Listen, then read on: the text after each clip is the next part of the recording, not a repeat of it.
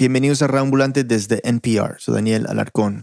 La historia de hoy comienza en junio del año pasado, durante el Mundial de Fútbol Femenino 2019. Fue un mundial que marcó un antes y después en el fútbol femenino, especialmente en Brasil. Hubo más publicidad que nunca y también ocurrió algo que no es muy frecuente en ese país. La gente se reunió en los bares para ver los partidos con sus amigos. Es algo común para el mundial masculino, obviamente, pero ese nivel de entusiasmo por la Copa de las Mujeres, eso no había pasado antes, al menos no de una manera tan masiva. Hasta los vendedores ambulantes empezaron a vender la camiseta de Marta Viera de Silva, la capitana de la selección. Era la primera vez que su camiseta estaba a la venta al lado de las superestrellas del fútbol masculino, camisetas como las de Neymar o Dani Alves o Pelé, por ejemplo.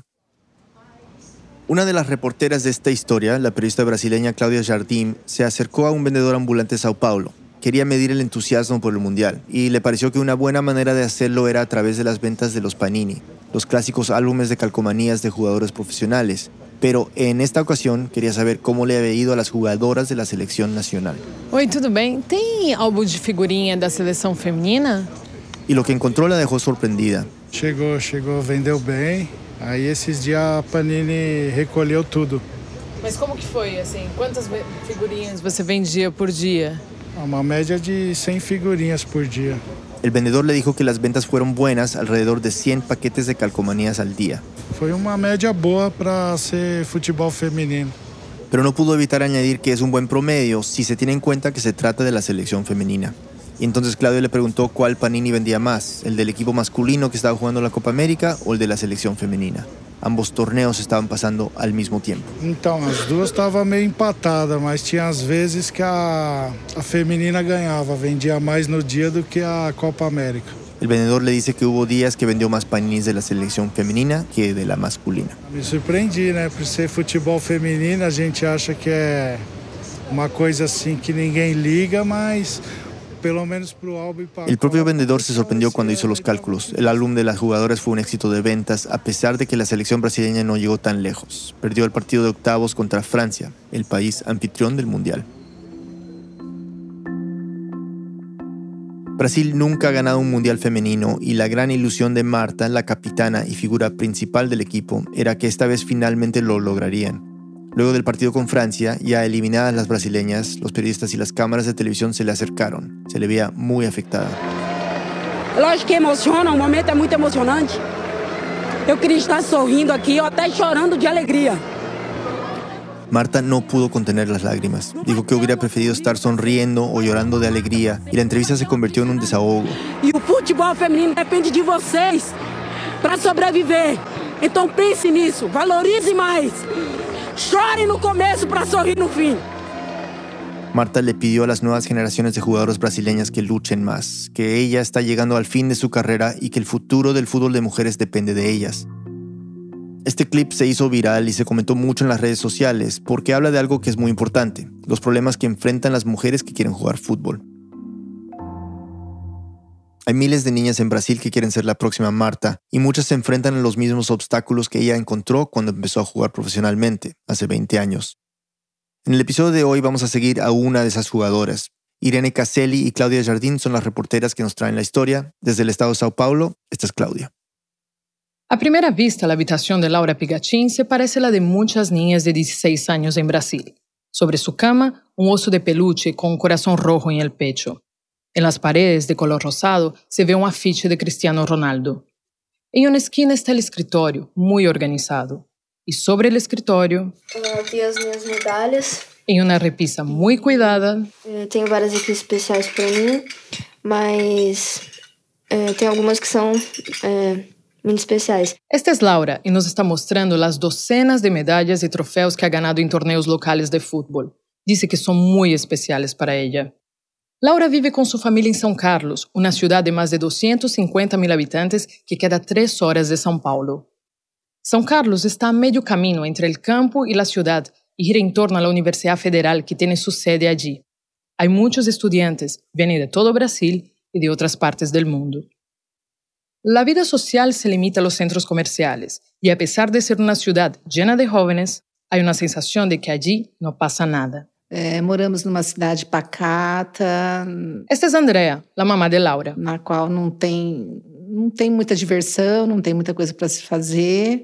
É, nos finais de semana a gente se encontra com os amigos. Describe São Carlos como uma cidade tranquila, onde não há muitas opções de entretenimento aparte de juntar-se com os amigos. E atrás do futebol da Laura, né, que é uma grande. Excepto por el fútbol.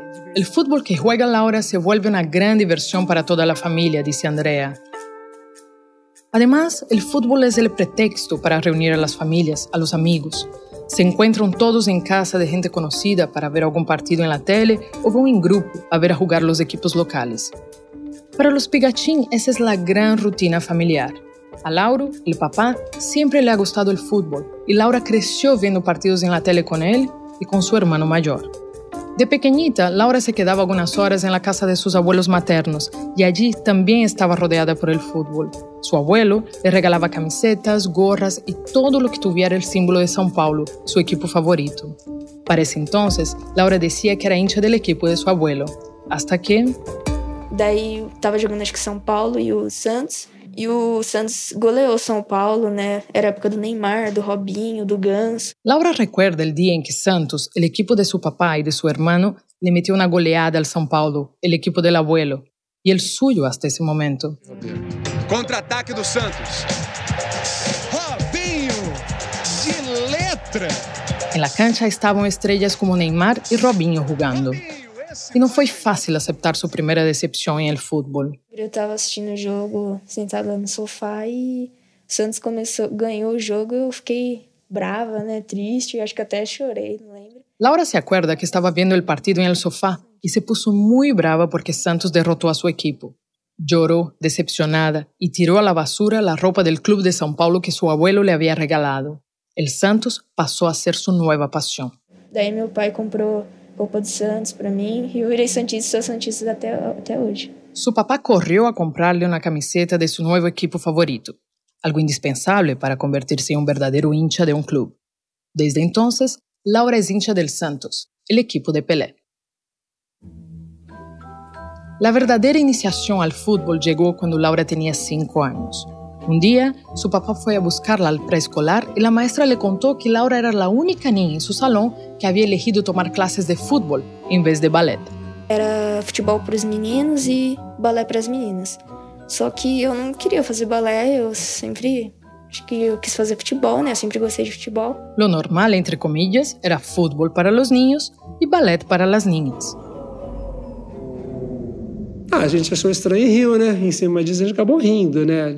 Este es Lauro, estranho, su a gente achou papá. engraçado e vamos ver que Dice que la decisión le pareció divertida, pero no le extrañó.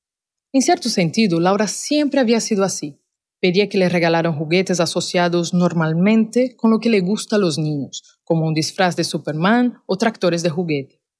Y la familia la complacía con los regalos que pedía.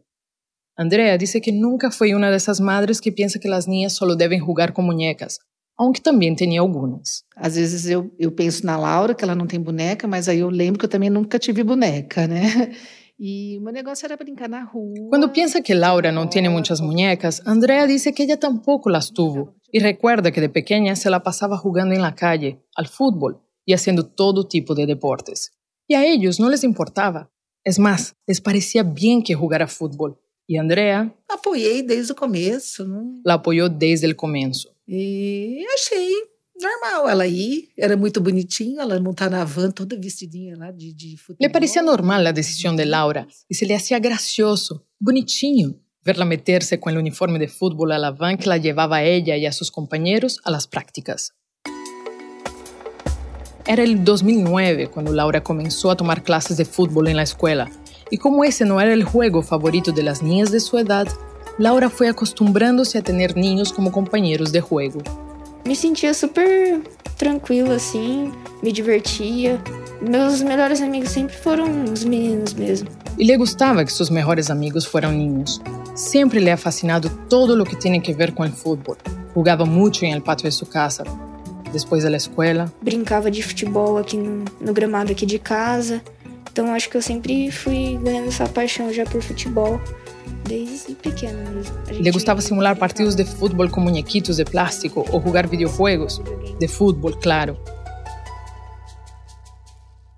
Cuando Laura tenía siete años, en 2011, luego de tomar sus primeras clases en la escuela, un amigo de la familia empezó a organizar partidos de futsal, o sea, fútbol sala, que se juega con cinco jugadores por equipo, en interiores, en una cancha más pequeña, en un estilo de juego más rápido.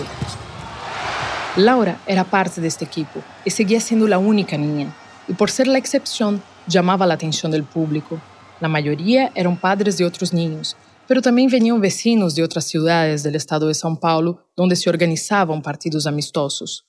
E todo mundo achava legal, né? As pessoas da cidade, ah, o time lá da menina, né? O time ficou conhecido pelo time da menina, né? Todo mundo ia assistir. Laura cuenta que el equipo pasó a ser conocido como el equipo de la niña y que de pronto ella se convirtió en una atracción en las ciudades por donde pasaba.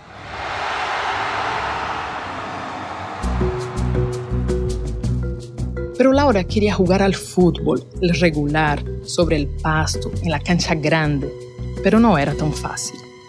Eu jogo numa equipe masculina porque não tem equipe feminina na minha cidade, para minha idade. E por isso que eu tenho que jogar. En su ciudad, dice, no hay equipos de fútbol femenino para niñas de su edad. Mas eu sempre quis jogar assim no time feminino, né, com as meninas, né, porque eu acho mais legal. Não que eu não gostava de jogar com as meninas, gostava. mas Siempre é quiso legal, jugar assim, en un jogar equipo com- femenino, con las niñas, porque le parecía más chévere. No es que no le gustaba jugar con los niños, le gustaba, pero le hubiese encantado jugar con alguna chica.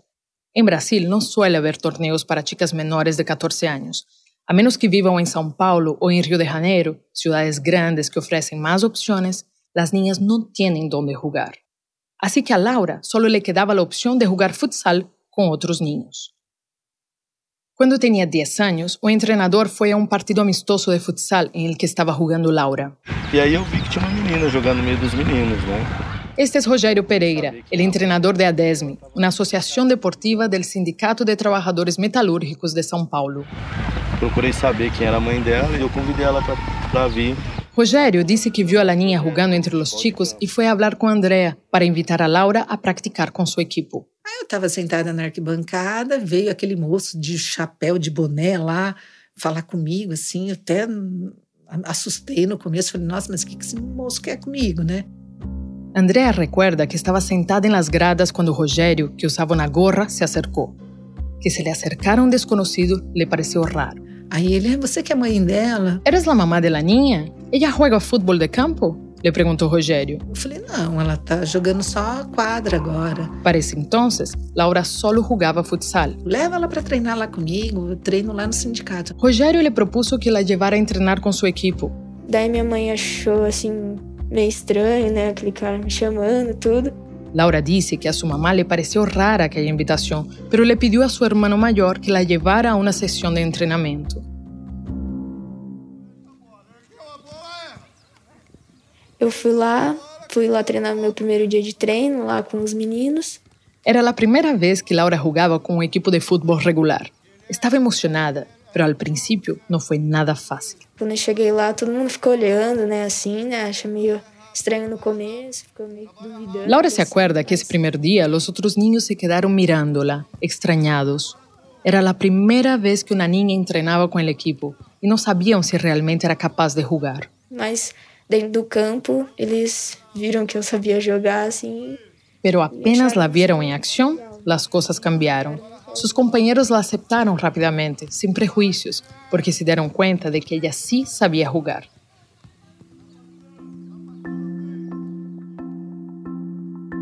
La familia de Laura vio la oportunidad de unirse a DESMI, el equipo de fútbol de niños, como una bendición que le permitiría participar en competencias oficiales organizadas por el Estado. No había competencias para niñas, entonces no les importaba que el equipo fuera de niños. Então foi tudo de bom pra gente, a Desme. A DESME fue lo mejor que nos pudo haber pasado, dice Lauro, el papá. Para Rogério, incluir a Laura em seu equipo significou muito, Até para os meninos entenderem a importância de ter uma a menina no projeto. porque tener a una niña en el equipo, dice, hizo que los demás niños entendieran cómo era jugar con una niña, para romper algunos esquemas. Pero para que Laura se pudiera integrar al equipo, tuvieron que resolver ciertos asuntos prácticos. Pueden parecer detalles tontos, pero al momento de jugar son muy importantes. Por ejemplo, cambiarse antes del partido presentaba situaciones nuevas, tanto para Laura como para sus compañeros. Ella entraba primero al cambiador y después de que Laura se terminaba de cambiar, entraban los otros chicos. En una ocasión, Laura ya se había metido al cambiador cuando Andrea se acercó a la puerta. Había unos compañeros del equipo haciendo guardia. No la reconocieron como la mamá y le gritaron. Não, tia, não entra não, a Laurinha tá aí, ela tá tomando banho. Que no entrara porque Laurinha estaba bañándose. E nem a mãe podia entrar.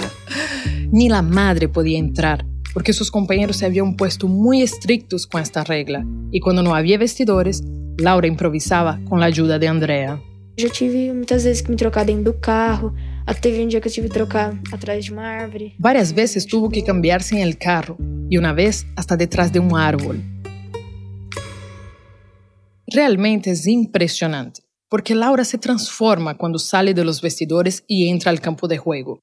Irene, la correportera de esta historia, y yo hemos pasado bastante tiempo con ella, con su familia, y normalmente es una niña tímida y se le nota. Cuando fuimos a verla en el colegio, Laura estaba sentada en primera fila, callada, como encorvada, con los lentes puestos. Pero cuando la acompañamos a la cancha por primera vez, vimos una transformación. Con su uniforme de fútbol puesto y el pelo agarrado en la cola de caballo, Laura se pone más recta y firme. Refleja una confianza que no es evidente fuera de la cancha. Es como si su verdadera personalidad saliera solo ahí y sale con fuerza. Fico mais à vontade, eu quero ganhar, né? Sou muito competitiva, sempre quero ganhar, então dou meu máximo. Dice que en la cancha se siente más a gusto, que es muy competitiva, que da el máximo de ella misma para ganar. Y eso lo empezó a notar la gente. Cuando su equipo viajaba a otras ciudades, los que veían los partidos empezaron a sorprenderse de lo bien que jugaba. Llamaba la atención que la única niña en un equipo de chicos fuera la mejor jugadora de la cancha. Mucha gente se le acercava depois dos partidos. Sim, várias pessoas comentavam, né, até nas outras cidades, e pe pediam até para tirar foto comigo, falaram que queria autógrafo. Para pedir-lhe um autógrafo, tomar-se fotos com ela. Quando lhe perguntei a Laura se tinha algum ritual antes de cada partido, me contestou com o lema de seu equipo. Um, dois, três, ô, ferrinha!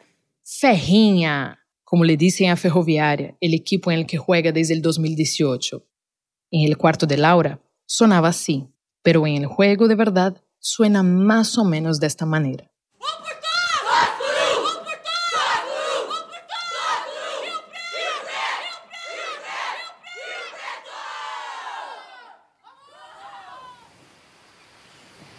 Un día, Andrea estaba en la playa con Laura y su hija estaba haciendo unas jugadas en la arena con el balón. Y como era tan buena, las otras personas que estaban en la playa se empezaron a fijar en ella. La mamá estaba viendo a Laura desde un kiosco en la playa y escuchó a dos hombres hablando al lado de ella. Olha aquela menina como joga bola, porque ela era uma atração quando a gente ia para a praia. O povo parava, ficava. Mira como juega essa niña, dijo uno de ellos. Pouco depois, su colega respondió. É, pena que daqui a pouco ela vira homem. Que pena que dentro de pouco vai virar homem, que se vai convertir em homem. No es un comentario inusual, y no es solo en Brasil. Se oyen comentarios similares en toda América Latina y en el mundo, por supuesto. Existe una percepción bastante generalizada de que el fútbol es demasiado masculino para las mujeres, usualmente con la insinuación de que las chicas que juegan inevitablemente van a ser lesbianas. No es todo el mundo, claro, pero a Andrea esse comentário le chocou. De onde ele tirou isso? Ela é uma criança ainda jogando bola. Dice que le pareció absurdo, que no sabía de dónde aquel hombre sacaba esas ideas. Se trataba de una niña jugando con la pelota. Además, no era asunto suyo, era la vida de Laura. Laura também lo tinha claro. Isso daí eu acho que não tem nada a ver. Para mim, na minha opinião, não tem nada a ver. Cada uma escolhe o que. Dice que uma coisa não tem que ver com a outra, que cada quien deve ser livre para decidir lo que quiere ser. Aunque los padres de Laura pensaban que comentarios como ese eran absurdos, los prejuicios contra su hija se empezaron a convertir en una preocupación, incluso durante los partidos. Un día, Laura estaba jugando con los chicos en un campeonato. Su equipo estaba ganando el partido y Laura estaba particularmente inspirada. E uma, uma mãe, né, quando eu fiz, acho que eu driblei o filho dela, sei lá, ela começou a falar: Nossa, lugar de menina é brincando de boneca. Laura cuenta que em uma jugada driblou a um ninho e escutou que desde as gradas uma madre que estava la tribuna gritava: ¿Qué haces allí? El lugar de una niña es jugando con las muñecas. Andrea estaba en las gradas, viendo a su hija jugar y tuvo que respirar profundo para contenerse. Y Laura no se intimidó. Al contrario, siguió jugando con aún más empeño, pero la tensión subió cuando ella hizo una jugada espectacular para esquivar a este mismo chico. Laura avanzó hasta la portería. Con esa jugada, el niño perdió el equilibrio y cayó al piso.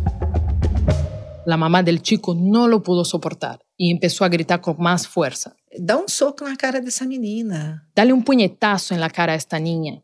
Andrea no lo podía creer. Onde já se viu uma mulher falar para um menino batendo uma menina, se ela estava louca, não incentiva a agressão. ¿Dónde se ha visto a una mujer diciéndole a su hijo que le pegue a una niña? Andrea dice que esa mujer estaba loca. No se puede incentivar la agresión en el deporte. No es así. Y por eso decidió enfrentarla. Falei para ela que ela, ela sim tinha que ter ficado dentro da casa dela, lavando roupa, cozinhando, porque esporte não era aquilo. Y le dijo que mejor se hubiese quedado ella en casa lavando ropa y cocinando si iba a apoyar a su hijo con esa actitud. Lo que le pasó a Laura no es un incidente aislado. El fútbol femenino en Brasil es el espejo de un problema mucho más grande, el machismo. Tradicionalmente las canchas han sido espacios reservados para hombres, tanto que en el pasado hubo mujeres que fueron arrestadas solo por jugar fútbol en la calle. Luego de la pausa, la prohibición en Brasil que mantuvo a las mujeres fuera de las canchas y qué pasó con Laura. Ya volvemos.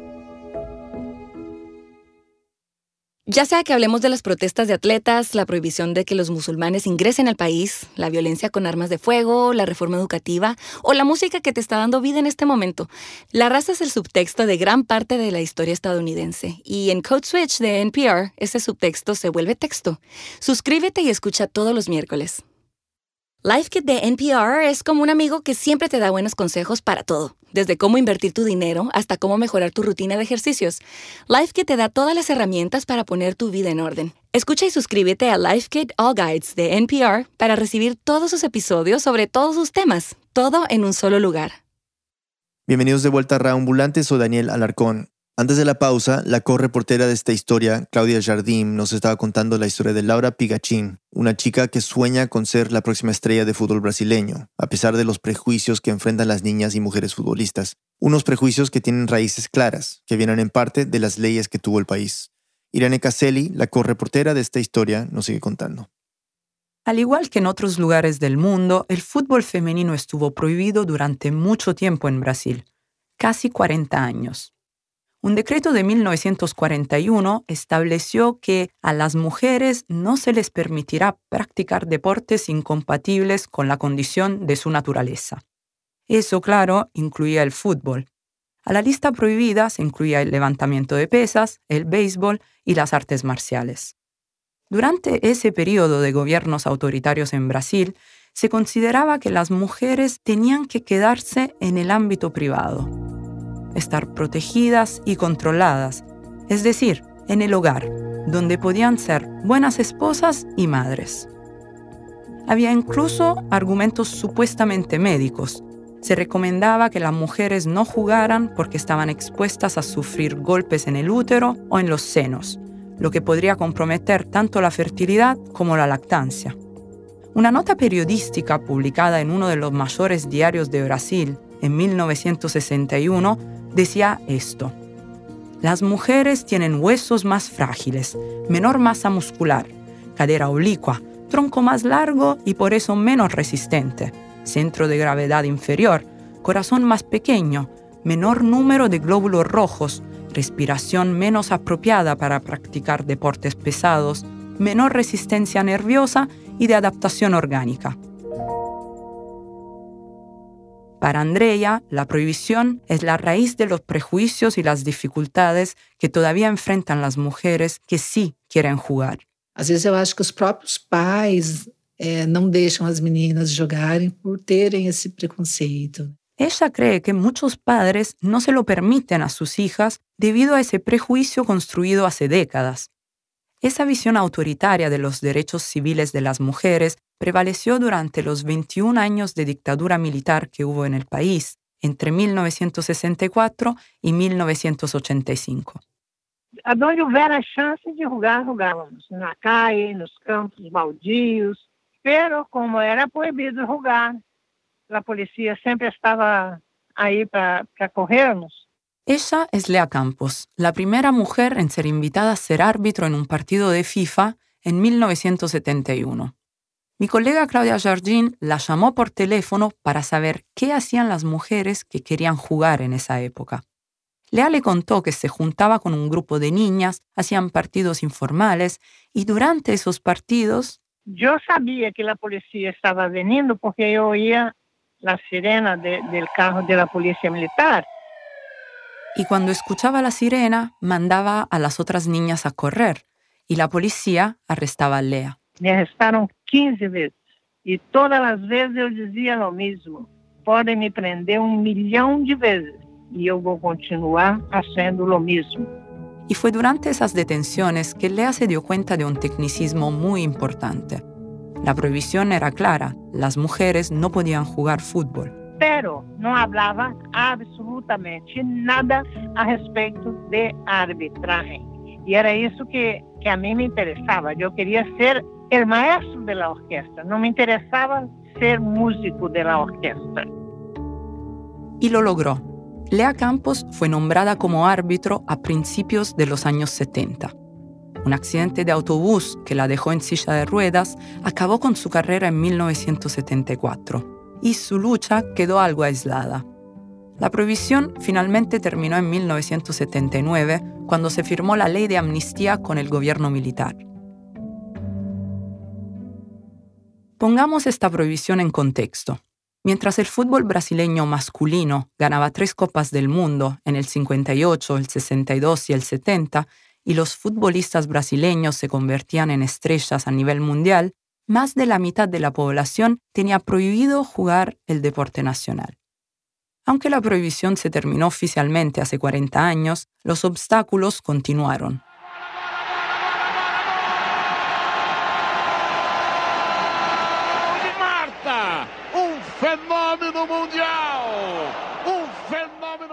Hoy en día Marta Vieira da Silva es la jugadora de fútbol más popular de Brasil y está entre las más conocidas del mundo. Pero mucho antes de convertirse en un fenómeno mundial, Marta era simplemente una chica con un talento excepcional, como Laura Pigachin. En el 1999, cuando tenía 13 años, Marta jugaba en un equipo en la ciudad de Dois Riachos, en el noreste de Brasil. Como Laura, Marta era la única chica que jugaba en un equipo de niños porque no había equipo femenino. Además de talento, tenía fortaleza para ignorar los comentarios prejuiciosos de que era marimacha, de que el fútbol no era cosa de niñas. As pessoas falavam mal, chegava para minha mãe, para meus irmãos e, e dava conselho, ah, não deixa ela no, meio de um monte de meninos. Marta dice que la gente hablaba mal de ella y que le decían a su madre que no podía dejarla con un grupo de niños que le iban a faltar el respeto. Marta nos contó que cuando jugó en su primer campeonato fue la jugadora que más goles había marcado y era fundamental para su equipo.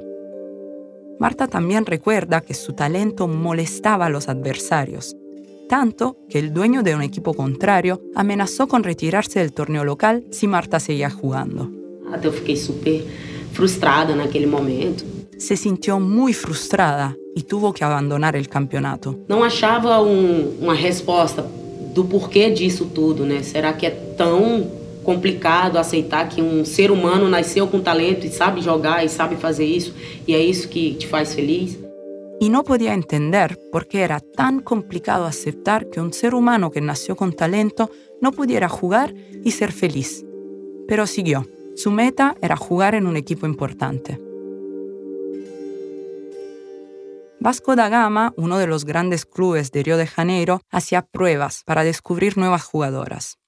Era el año 2000 cuando Marta le dijo a su mamá que quería irse a Río de Janeiro. Falei com a minha mãe, ela falou: ela não vai. É tipo assim, ela não levou muito a sério. Marta dice que su madre le contestó: Tú no vas a ir.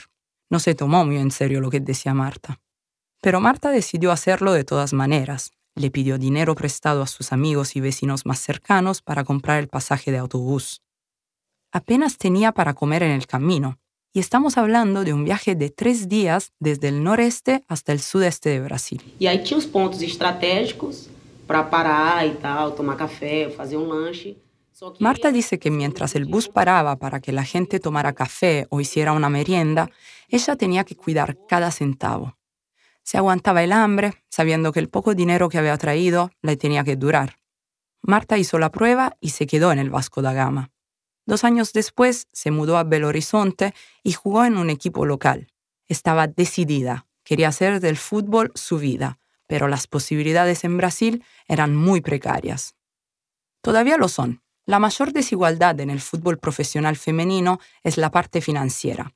A nivel internacional, un estudio reciente de Sporting Intelligence, un sitio web dedicado a noticias deportivas, muestra la brecha enorme entre los salarios de los hombres y de las mujeres. Según el estudio, el contrato que Neymar firmó en el 2017 por más de 30 millones de euros por año equivale al sueldo anual de 1.693 mujeres en las principales ligas de fútbol femenino en el mundo. Y esa desigualdad se hace aún más profunda en Brasil, donde los clubes femeninos no tienen el mismo nivel de apoyo económico que en otras partes del mundo. Fue precisamente por eso que Marta probó suerte en el extranjero. En el 2004 recibió una llamada desde Europa. Era una invitación para que fuera a jugar en el club UMIK en Suecia.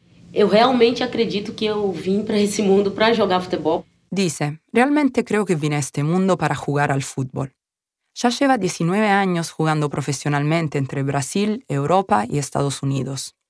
A pesar del éxito que ha tenido Marta, los prejuicios a los que se enfrentó siguen vivos. Volvamos a la historia de Laura Pigachín. En el año 2015, cuando Laura tenía 11 años, su equipo, el Adesmi, ganó el campeonato municipal y pasó a la siguiente fase, el campeonato regional. Pero en esa etapa, los organizadores del torneo prohibieron que Laura participara. Ela falou que o campeonato era só masculino e que as meninas não podiam jogar. E que se eu jogasse, ela ia desclassificar o time. E nesse ano eu fiquei de fora. Porque el reglamento decía que el torneo era solo masculino y que las niñas no podían jugar, y que en caso de que Laura insistiera, su equipo sería descalificado. Lo más extraño es que en la primera fase del campeonato nadie se había opuesto. Joguei de boa, todos os técnicos dos outros times aceitaram, né? O Rogério falou com eles. Pero al llegar a la final, la directora de la Secretaría de Deportes, Ocio y Juventud del Estado de Sao Paulo, la encargada del campeonato, prohibió que Laura jugara. Rogerio, el entrenador, dio la batalla. Trató de razonar con la directora. Na verdade, é um regulamento machista, né? Que foi criado há bastante tempo. Para hacerle ver que el reglamento era machista y que aún respondía a los tiempos en que las niñas no jugaban fútbol.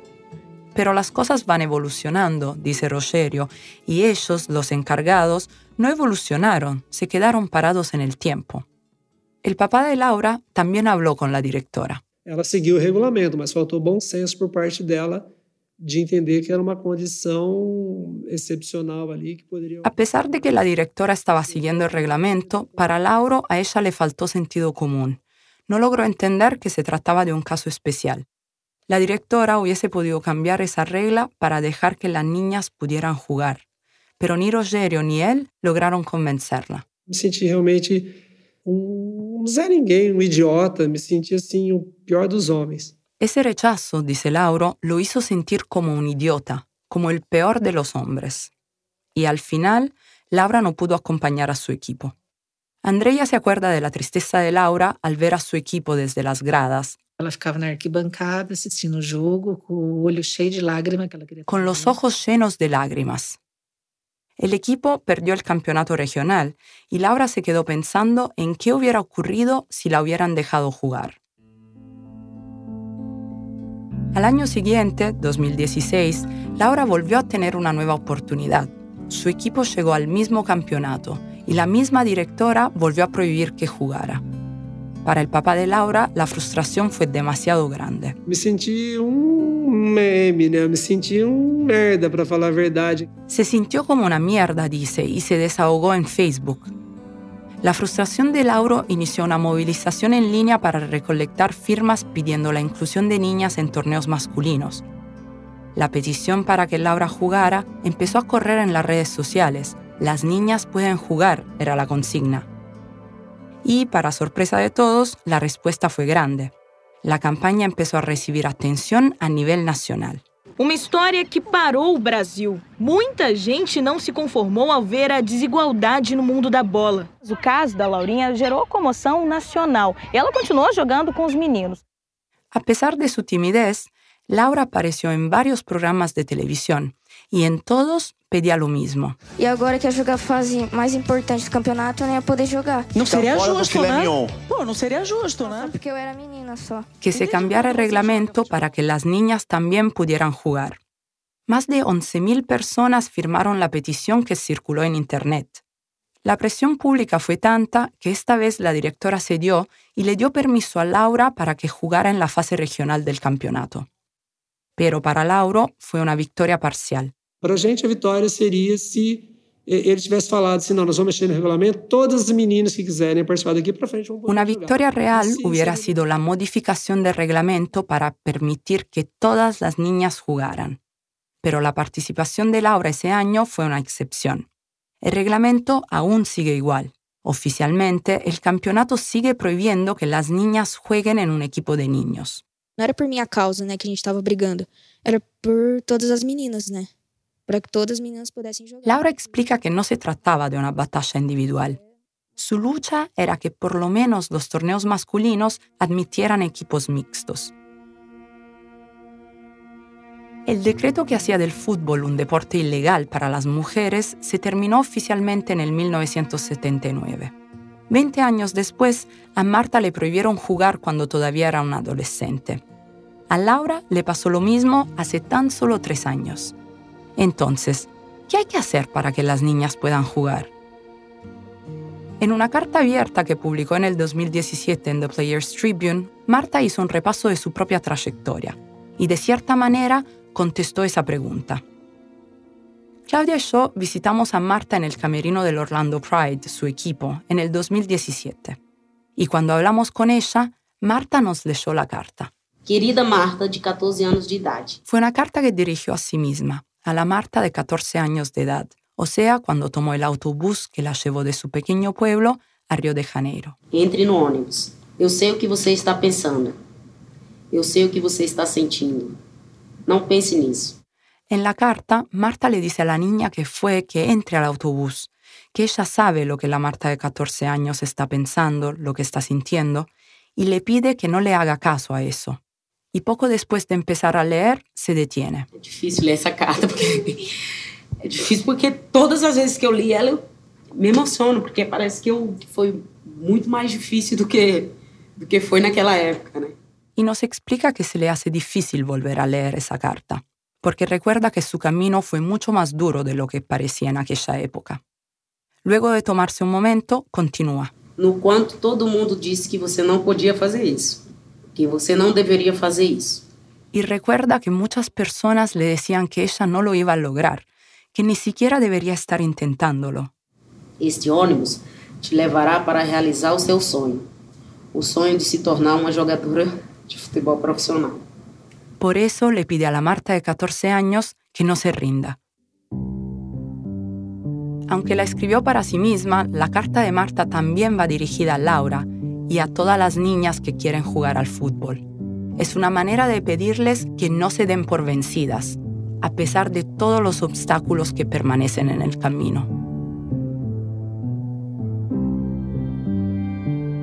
Laura ahora tiene 16 años y juega en un equipo de niñas de su edad. Es un equipo del interior del estado Sao Paulo, el Ferroviaria de Araracara, uno de los pocos que toma en serio el fútbol femenino. Para entrenar con ellos, Laura tiene que viajar dos horas, tres veces a la semana. A pesar de ser una de las más jóvenes del grupo, Laura pasó a estar en la lista de los jugadores titulares del Ferroviaria y participó en el primer campeonato brasilero femenino sub-18, un torneo lanzado apenas ahora en el 2019 por la Confederación Brasileña de Fútbol. La FIFA también ha implantado nuevas iniciativas para la creación de más equipos femeninos profesionales hasta en Brasil, para que niñas como Laura tengan donde jugar de adultas.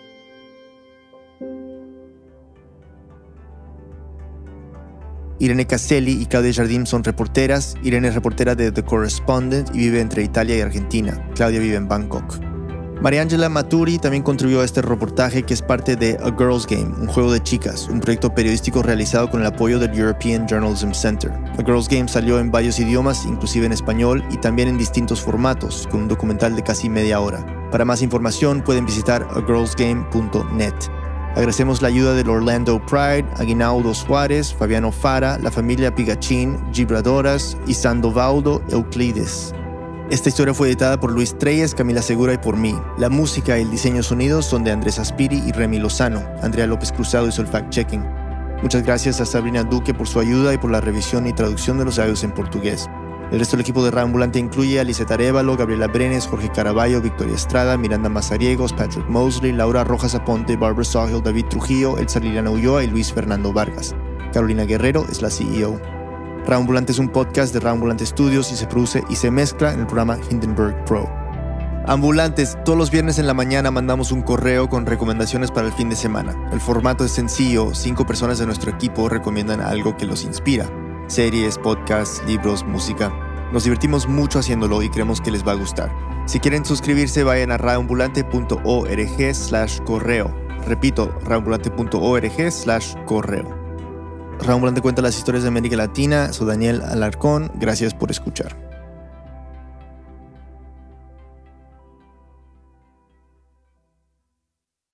En el siguiente episodio de Ambulante se necesita mucha valentía para revelar quién eres realmente. Ella fue la que me dijo, yo sé que algo tú no quieres contarme, pero algo que tú quieres decir. No me imaginé jamás en mi hogar casi perfecto tener algo así que se salía de los esquemas y a quienes prefieren castigar esa honestidad a aceptarte tal como eres. Esta historia la próxima semana.